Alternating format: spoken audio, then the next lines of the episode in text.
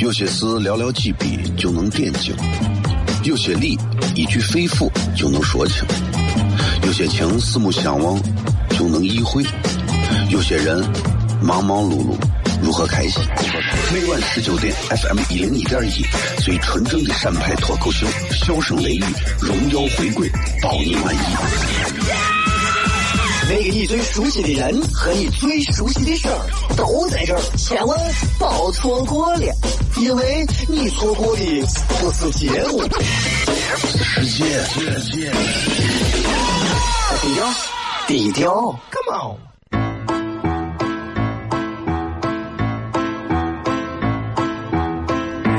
作为一个女人，这辈子最大的追求不就是自己幸福、有人疼吗？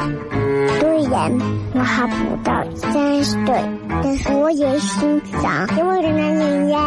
每天晚上十九点，FM 一零一点一，下心言语，你得听听，哈哈哈哈，吓死你呀！我猜的。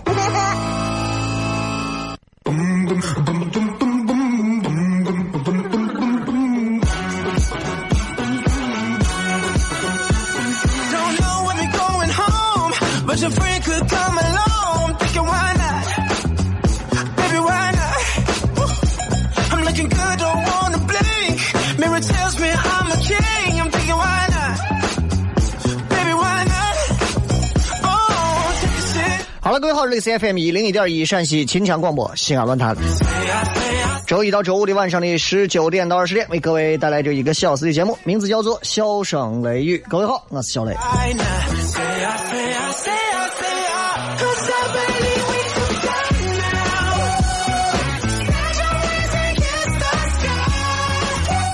哎呀，热的够呛的，热的够呛。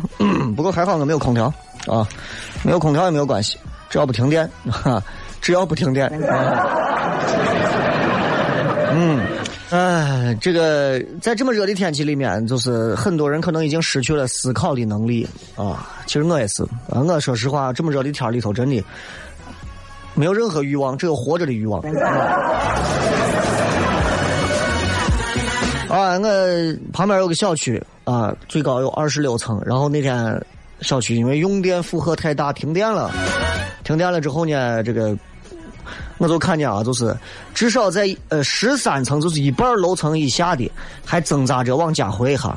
哎，你住到楼顶的我几层的，二十六啊、二十五、二十四、二十层以上的我几个，人家一般都很踏实。哎，就在地下打个地铺，就在就在院子就睡啊。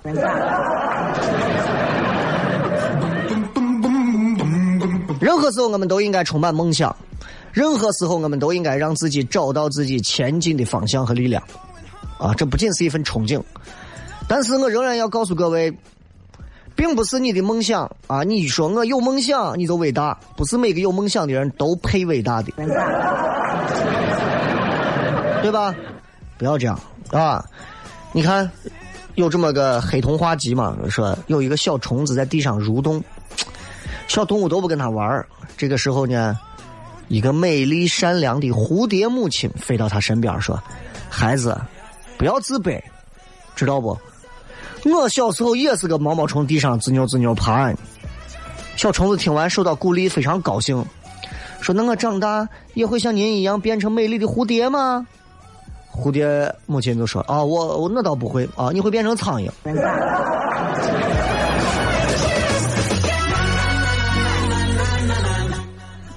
夏天嘛就应景的昆虫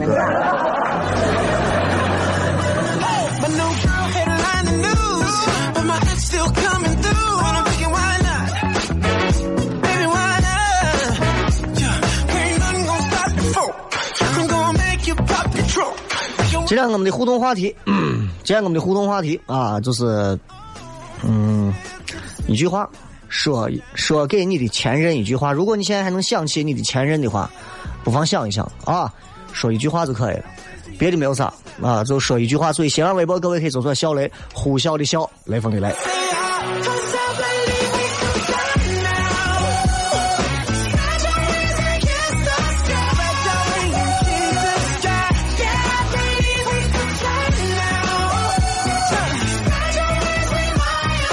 有时候我们我们我们在这个就是咋说，在外头在外头啊，就是工作啊干啥，你经常要接触人。你不像学校里头跟学生同学之间说话，不用不怕得罪。你在社会上你跟人说话啊，有些时候啊，说话太直接了也不太好啊，也不太好啊。也就是飞机上有空姐嘛，旅客不是要靠枕。空姐就解释说，这个经济舱没有枕头，不提供枕头，头等舱有富裕的枕头，我再给你。我男的就哎呀，我我腰不好啊，我没有枕头，我就不就表现出就是没有枕头要死的那种样子，就没有办法。那空姐也没办法，那就给他头等舱要了个枕头。啊，落地之后呢，这男的就就觉得空姐好像对他挺好的，男的下飞机非要他联系方式，非要这空姐联系方式。空姐说：“哎呀，不方便给。”啊，不方便给这男的，就是那种不长眼的，这男的还要问，那不方便？你就没办法，逼急了，空姐来了一句：“算了吧，你的腰不好。”得饶人处且饶人，何必嘛？咱们接着广告，开始回来片，笑声雷雨。有些事寥寥几笔就能点睛，有些理一句肺腑就能说清，有些情四目相望就能意会，有些人忙忙碌碌。如何开心？每晚十九点，FM 一零一点一，最纯正的陕派脱口秀，笑声雷雨，荣耀回归，保你满意。那个你最熟悉的人和你最熟悉的事儿都在这儿，千万别错过了，因为你错过的不是节目，世界。低调，低调，Come on。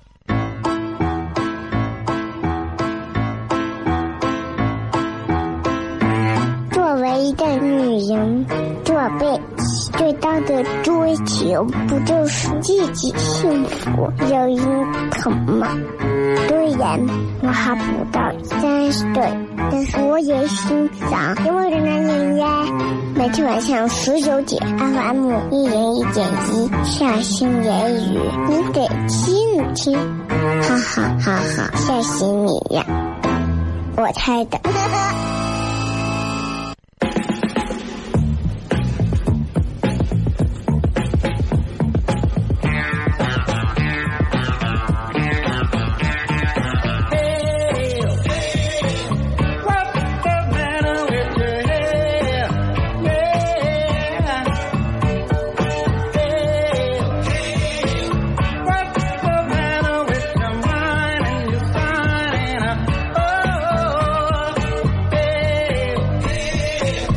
欢迎各位继续回来，笑声雷雨，各位好，我是小雷。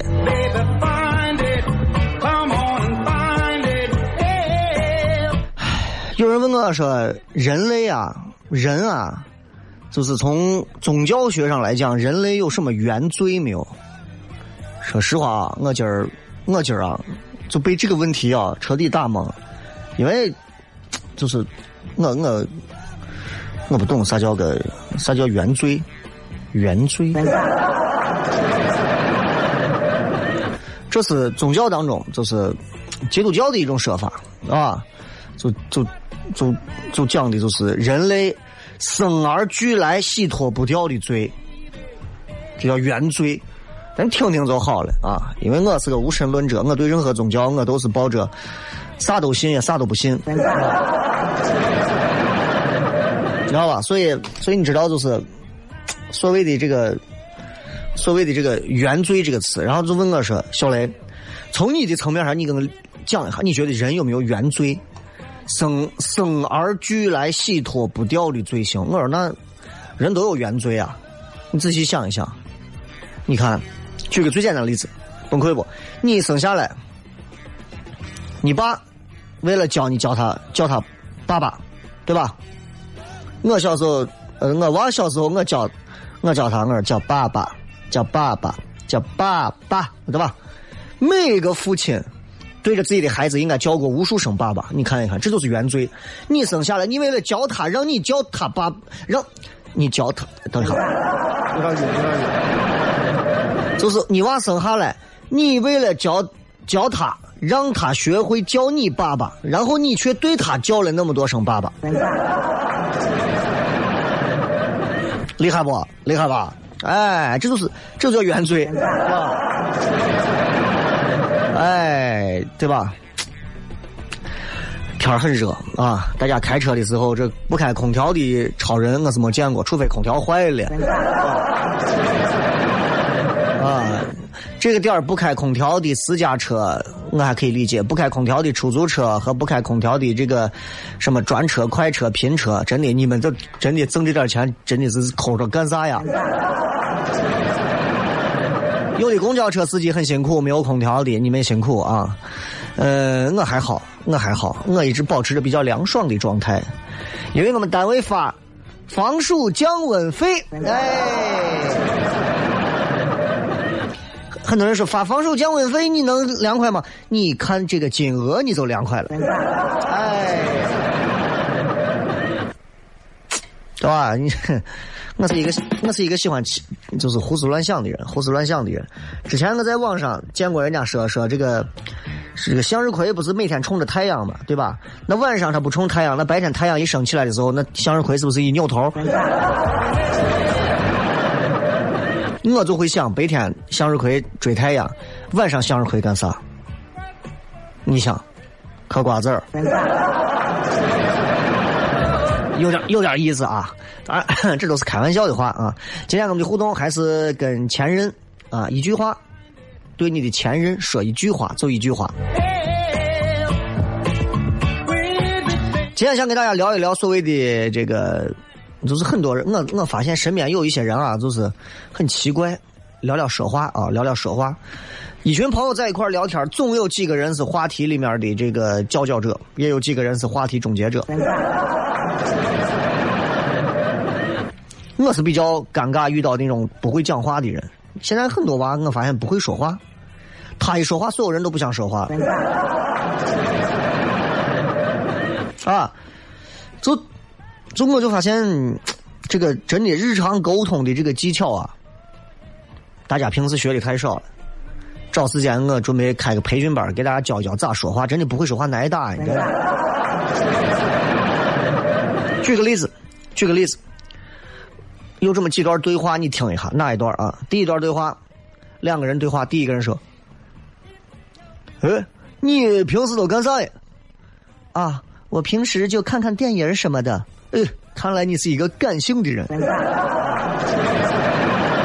这第一段对话啊，呃，讲讲第二段对话。他说：“哎，你平时都干啥呢？啊，平时就看看电影什么的。哦，哎，那你喜欢看啥类型的片子？第二种啊，第三种。哎，你平时都干啥呢？啊，平时就看看电影什么的。那除了电影呢，还有别的吗？比如说小说。有没有发现？”同样一段话题的内容，最后第三句话引出去的方向截然不同。三个场景里头，就是第一个这个说西安话的这个人，他所沟通的方式就是我们日常沟通的方式。我跟你讲，不管他怎么沟通，最后都逃开几种结果。啊，我去洗澡了，再见，这些不算啊，这些不算。就不管怎么骗，最后一定是这么几种。你跟别人聊天一定是这么几种方式。比方你说，哎，平时干啥？啊，我平时都逛呀。呀，你这逛，你这一看就是个呀有时间的人。第一个是这，对吧？你平时干啥呢？哎，我是逛呀。哎，那你到哪儿逛呢？对吧？哎，你平时干啥呢？逛呢？那你除了逛还干啥？我跟你讲，所有人说话离不开这三种。男女朋友相亲头一回见面，男娃见女娃，对吧？女娃见男娃，男娃见女娃，第一句话，哎，对吧？你平时上网干啥呀？啊，就看看电影呀，那你这看来这是个文青。第一种，你平时干啥呀？呃，平时上网干啥呀？啊，就看看电影哎，那你平时爱看啥电影恐怖片还是啥？对吧？第二种，哎，你平时上网干啥呀？啊，就看看电影那除了看电影，你玩游戏不？微信、打网游不？就这么三种，各位，对吧？你仔细想一想，你跳不开别的，所以怎么讲话其实都不会跳开这几种模式。当你研究透了这些基本的套路之后，你就发现说话其实并不难。说话就跟我们做脱口秀、做这种搞笑逗人开心的东西一样，都能算得出来。我能知道在哪个点上这些人该笑，他就算不笑，我后面还有下一个地方等着他笑，所以我知道什么地方他会笑，什么地方他绝对不会笑。一样的啊，说话也是这样。所以，第一种刚才说的，哎，你你平时干啥子？看电影啊？看来你是一个感性的人，对吧？你是一个感性的人，这种说法叫上怼，上怼就是把对方讲的话题总结归纳往更高的层次去推。有没有发现？你看，他说你你平时干啥？我看电影看电影是个啥事情？休闲娱乐的事情，对不对？他直接把它归纳了，升华了。咦，看电影咦，文艺青年，咦，休闲，呀，有闲时间，呀，你很感性啊，对吧？他提升着形容了这样一个看电影的行为，这是第一种行为。哎，所以说，感性你看是看电影的一个原因嘛，对不对？所以这是一种总结。所以要不然你归结到话题的原因，要不然从一个比较小的集合转移到它上面的一个集合里。所以你发现没有？这是第一种说话。你仔细琢磨，我我讲的这个道理，对吧？你看你是哪一种说话的人？第一种是爱总结的人。哎，小雷，最近我看这节目不错，呃，最近都还忙啥？哎，最近忙着都是一些写一些新的本子。呀，看不出来，你还是个做活的，你还是个匠人。你看，这是高度总结我。哎，这是这叫上对。但他的方向最后出来之后，就是比较普世的，所有人都能接受的，哎，都能接受的，对吧？你问一个妹子，哎，最近没事忙啥？你健身？呀，你这确实是白领。啊，你这确实是，哎呀，新兴人类，对吧？你哎，一种提炼和抽象的东西，当然，让人是另一个套路。这是第一种，记到了吧？记到了吧？哎，你问一个司机，人家司机出租车司机给你谝也是这样。哎，你这是干啥去？啊，我这去练瑜伽。哎呀，你这精神追求。记住，这种说话就叫上怼，这就是给你把你的讲的一件他给你问的问题之后，你给予的答案，啪，他直接给你高度的总结和归纳了。记住，这是一种说话的人啊。这种说话的人，生活当中常见，而且他们其实很幽默、很有趣。他会关注背后的共性和规律，好玩吧？这都是说话的艺术啊！这一节课我免费送你们。刚才说话还有一个啊，你平时都干啥呢？平时就看看电影。那你爱看什么类型的片子？第一个叫上怼，第二个就叫下切。至于这个下切怎么来，我等一下半点之后再告诉各位。其实你会发现啊，人说话、问问题、互相回答问题都有套路。所以为啥我有七百个前女友？你们都是一个个的屌丝单身狗。今天的互动话题：给前任说一句话。咱们接着广告，回来片。有些事寥寥几笔就能点睛，有些理一句肺腑就能说清，有些情四目相望就能意会。有些人忙忙碌碌，如何开心？每晚十九点，FM 一零一点一，最纯正的陕派脱口秀，笑声雷雨，荣耀回归，保你满意。那个你最熟悉的人和你最熟悉的事儿都在这儿，千万别错过了，因为你错过的不是节目，世界。低调，低调，Come on。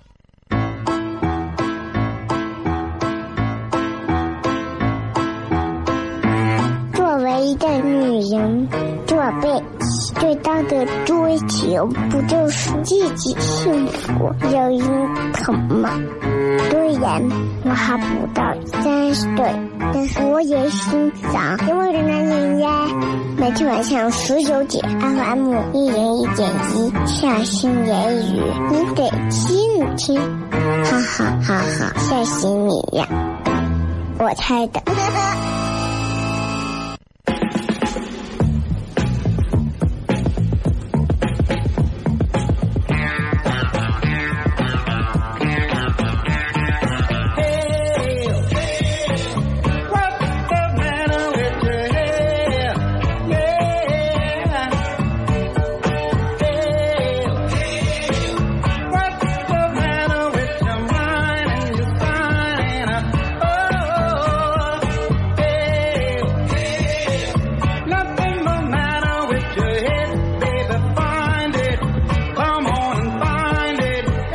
各位继续回来，笑声雷雨，各位好，我是小雷。今天跟各位聊一聊说话的事情，啊，几种说话的方式，你有没有发现？其实我这么一讲，你们大家就能听明白了。其实人跟人之间问问题、聊天离不开这三种套路。刚才我们说的第一种，就是归纳总结式的。哎，最近忙啥？哎，最近没事练书法。哎呀，艺术家。当你抛出一个答案，对方直接高度的归纳总结，哎，就证明他是第一种方式。接下来我们说第二种叫下切，啥意思呢？就是把话题更加的细分，啊，比方说，哎，最近忙啥呢？啊，练书法。哎呦，练的是谁的啊？练的是谁的字？练的是谁的帖？这就是更细致的话题了。哎，最近忙啥呢？哎，最近没事的呀，打游戏。哎呦，玩的是啥游戏？你发现没有？这两种截然不同啊！上堆跟下切截然不同。上堆是哪一种？上堆是最近干啥呀？玩游戏。哎呦，哎呀，你这现在是那叫啥？那个叫啊，游戏主播，对吧？同样，你看刚才我们说的看电影那个，哎，最近忙啥呀？啊，没事就看看电影啊。哎呀，看的是哪类电影？喜欢看啥类型的电影？你看，他在给你切到一个更加具体的一个子目录里头，让你去做回答。所以，你的回答可能是：哦，我喜欢看这个姜文的电影，我喜欢看岩井俊二的，啊，我喜欢看一些日本文艺片，哎，是吧？番号的，什么是番号？他的方向就偏向于个体了，哎，就越来越偏向个体了。这证明啥？注意，第一种偏向两个人聊话题，第二种偏向聊到个体。如果你想问一个妹子，你一定要用这种方式会更好，知道不？更好，为啥？你能了解更多的细节。如果你想了解他，或者有个有个妹子有个男娃想想要了解你，你就能从他的问问的方式上看他用的是上堆还是下切。如果他用下切，证明他对你很有兴趣。哎，你你们单位最近都干啥啊？我们单位最近考核，对吧？哎呀，大公司上堆，下切呢？哦，具体考核啥呀？啊，就考核这个这个这个仪容仪表，考核业务，继续下切。考核仪容仪表，你仪容仪表不用考核，你考核哪方面的仪容仪表？就考核这个穿着呀、化妆呀啊有没有到岗啊？呀，那你这穿着没问题吗？那哎，你平时爱穿啥衣服？你看越问越细，你知道吧？这就是把话题细化，然后让你们两个人的话题聊天聚焦在更加细致的一个层面上，探讨更加深入的。详细的、不可告人的东西。第三种呢，平移，平移，平移是哪一种？就是刚才我们说的，平时喜欢干啥？平时看电影。那除了电影还有别的吗？这叫平移，直接把这个话题摁到这儿，然后我平移再来个别的，对不？就跟买菜一样，要啥菜？来个西红柿，对吧？上堆咋说？上堆就是，哎呀，哎呀，你这是。营养专家，下切呢？西红柿是哪个西红柿？大西红柿还是小西红柿？对吧？如果是平移呢？西红柿啊，除了西红柿还要啥？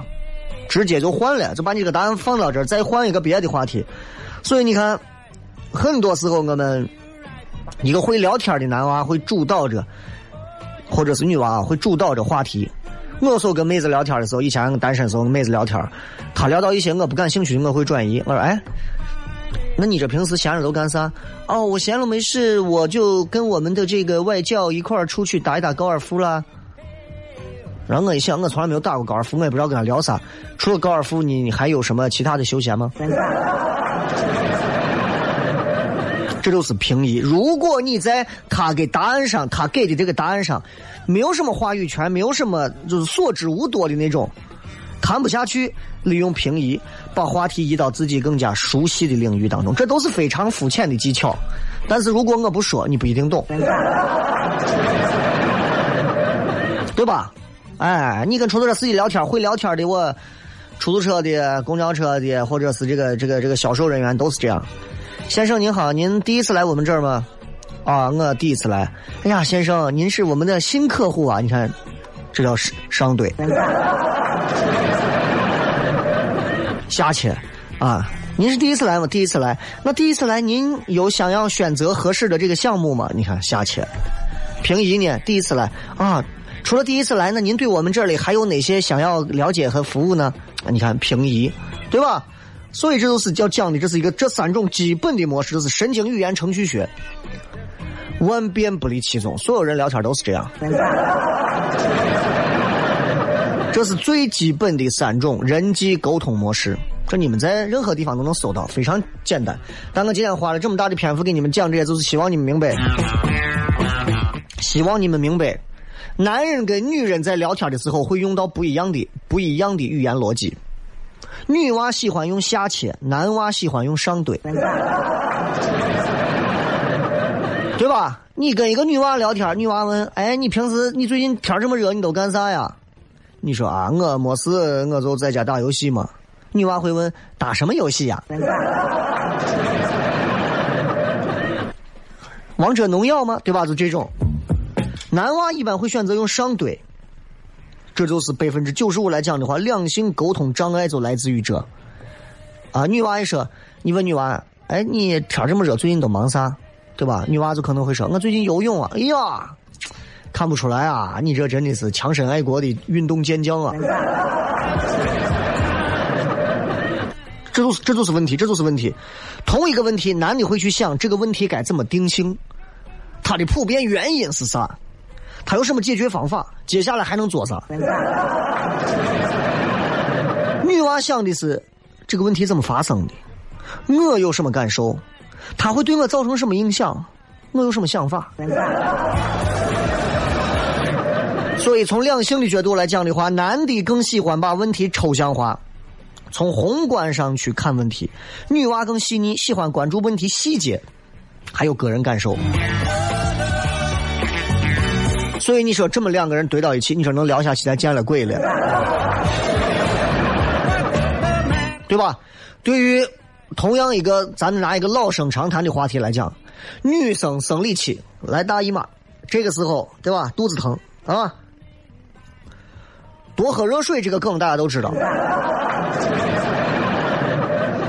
对于男生来讲，肚子疼，于是男生会说：“那你多喝热水。”这就叫一个典型的上怼，这就是。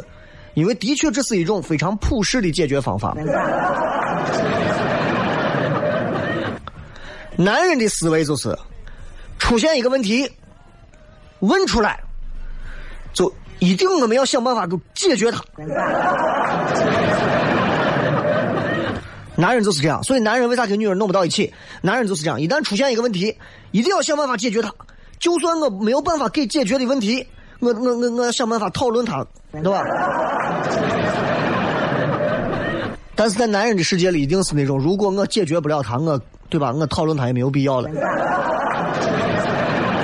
但是很多时候，女娃未必是这么想的。很多时候，女娃问一个问题，并不是期待他被解决，对吧？女娃说：“哎呀，我好冷。”男娃说：“给给给，你弄床被子。”其实根本不在乎这床被子。女娃要的是被认同，女娃要的是有共鸣。女娃要的是，因为很多问题，你女娃都知道，很多问题根本没有办法让别人代劳。女娃比方说，我今天肚子疼，大姨妈这种事情每个月来一回，你说我你没有你这个男朋友，那咱我还死去啊，对不对？哎，没有你端的这碗热水，我还活不下去了。那多少女的那都不活了，对不对？所以真正的原因真的在于那个热水吗？不是热水，是你真的能给她多少的呵护。而男人大多数情况下就是，你说肚子疼了，我给你热水了。你还嫌我不关心你？你这是有病。这就是 That's such different，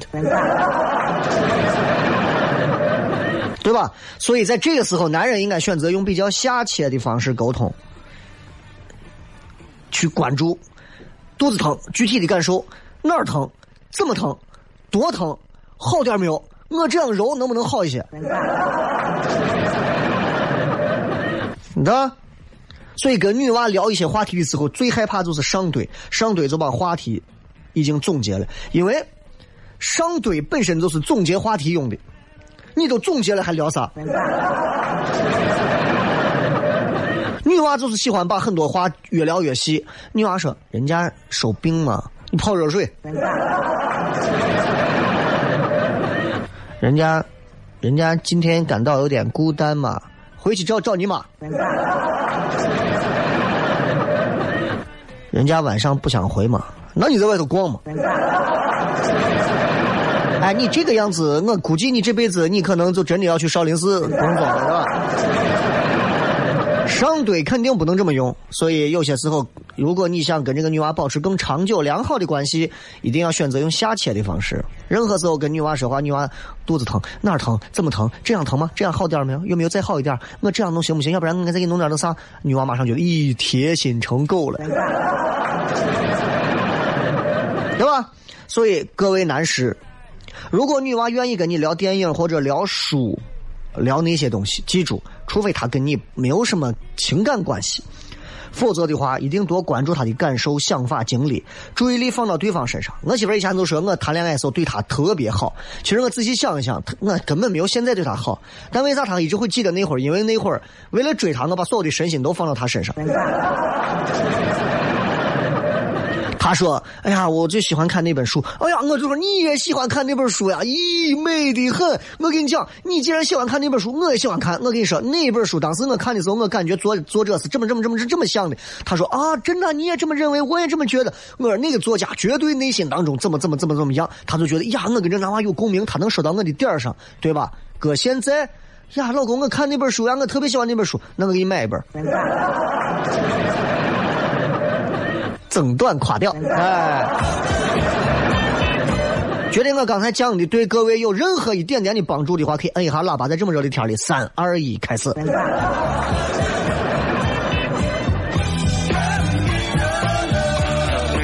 对吧？聊电影也是，哎，这个演员穿成什么样，做成什么样，怎么怎么样。而不是去关注，哎，这不行，这演的啥么？这好玩没意思，这无聊的很，我就讨厌这种。很多时候，我们这种简单粗暴的上堆，就和女娃的这种下切的话题方式，就分道扬镳。从此，男人女人天各一方，聊不下去了。这就骗这么多吧，咱们接着广告，回来再骗。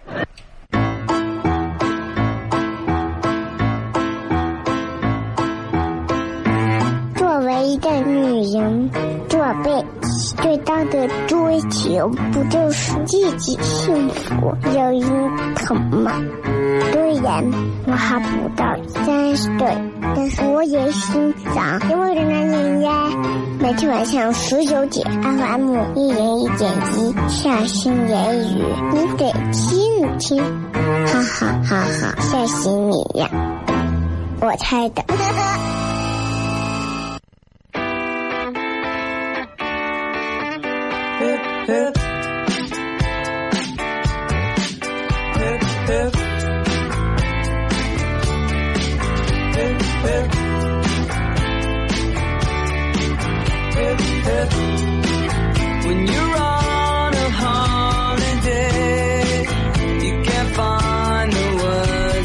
欢迎各位继续回来，笑声雷雨。今天跟各位聊了不少啊，其实话没有聊完，还能聊的还有很多，但是往后就要收费了。所以，呃，就跟大家闲聊一下，闲聊一会儿这个，这个，这个，这个说话的事儿。接下来我们来看看各位啊，对于这个前任话题有哪些有意思的这个 这个说法啊？看一看微博上、微信上有不少。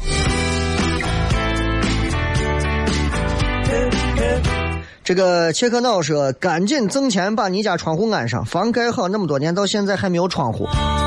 他屋是坟吗？”没有窗户的应该只只有坟吧？你这你这是对前任是有多大的仇恨啊？啊！张银娟说：“愿十里春风吹死你，把所有的恨恨都揉进了你的心。”啊，这不是那首。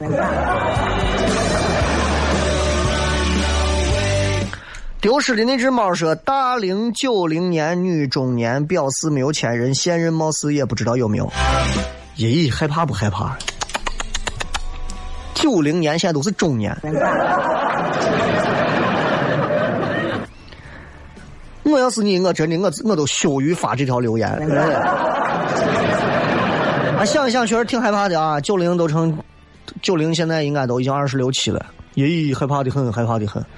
啊，再回想下自己的年龄，时光飞逝，所以我还是拿我昨天发的那条微信跟各位来讲，我说，真的啊，大家一定切记啊，一定切记，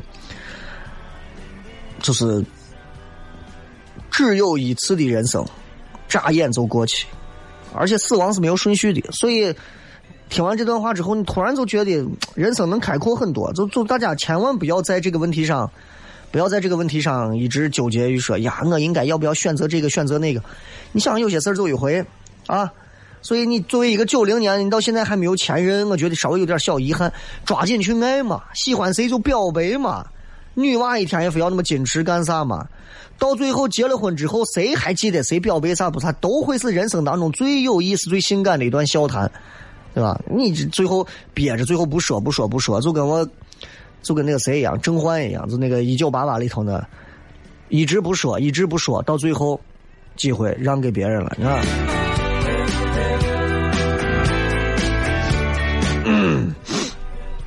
枪手说：“还差两个妹子就能参与今晚的互动了，还差两个妹子，那你等于也是没有前任呗？”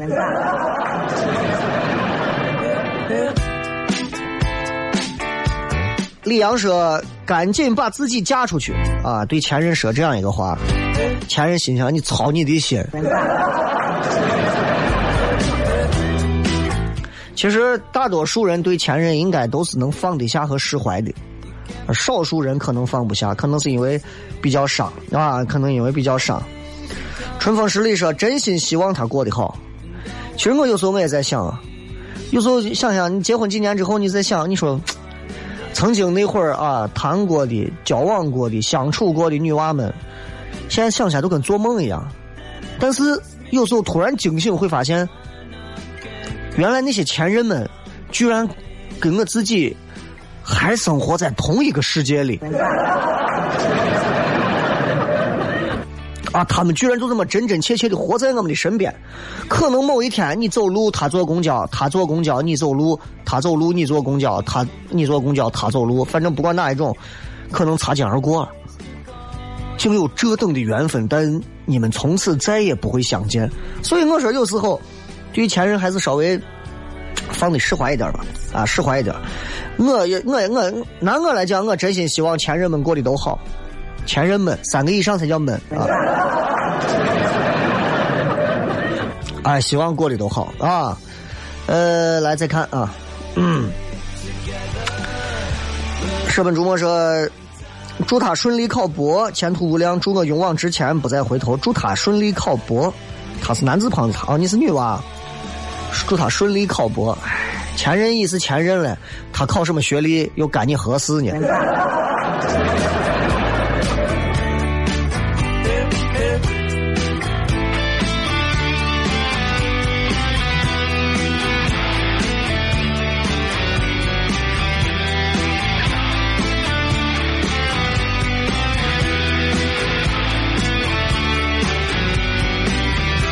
看看微信平台上有的说的啊，哎，曾经整天一起吃小龙虾，如今我一个人吃，味道还是那个味道，却再也没有那种感受了。我一直理解不了你们谈恋爱的这帮子，谈恋爱吃什么小龙虾？小龙虾这个名字听起来都很残疾嘛，又小又龙又虾。我从来不吃，我从来不吃，对不起，我无法在这个味道上去做很多的评价。所以我觉得小龙虾为啥很多人说吃不腻？我觉得好像是因为小龙虾还卖的挺贵的，啊，所以你们在吃小龙虾的，你看跟小龙虾啥时候的量能跟羊肉泡馍一样，那你就试试吧，对吧？你一回你吃上二十斤小龙虾，吃到你最后洗胃，你看你还吃不？一次投入，终生省钱。你知道说，我好想你，希望我不会难过很久，希望。你不要回头看我。哎呀，还有这般痴情呆傻的女子。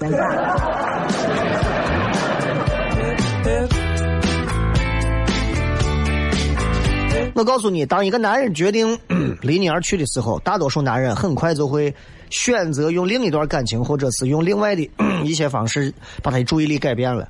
否则，男人死皮赖脸都不会随便离开你的。花草茶说，没有过前任，唯一的办法就是说，老公，咱离婚吧，这样我就有个前任了。成功的话，我想对前任说谢谢。那叫前夫。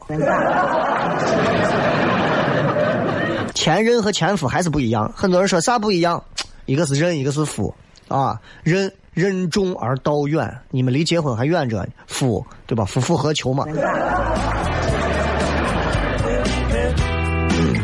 皇家小马扎说：“今天是我生日，前任凌晨发的祝福和红包给我，当时真的是想法很多，想骂他，又想搞笑，说明我已经放下。可是我只回复谢谢，谢了就删了对话。现在我只想对他说：谢谢你给的好和伤害，我会自己过得很好。雷哥，他很喜欢你，不过都是下载了以后听，不知道他会不会知道这是我发的，哈哈。呃，这个。”这个喜欢下载我听的这个男朋友啊，你的这个女朋友发的这段我看到了，很明显他还没有百分之一百的放下你啊。他给你发一个东西过来，还会回他。如果前任给你发一段什么祝福或者是啥，在你过生日的时候，然后你还会想办想尽办法说我是给他回一句谢了，还是给他回上一长串话，那证明你还是不够释怀。我当时就是别人我过生日，我过生日，别人啪前任发过来一个啥，我连看都不看。后来人家直接急了，打电话，我给你发短信，你没有收到？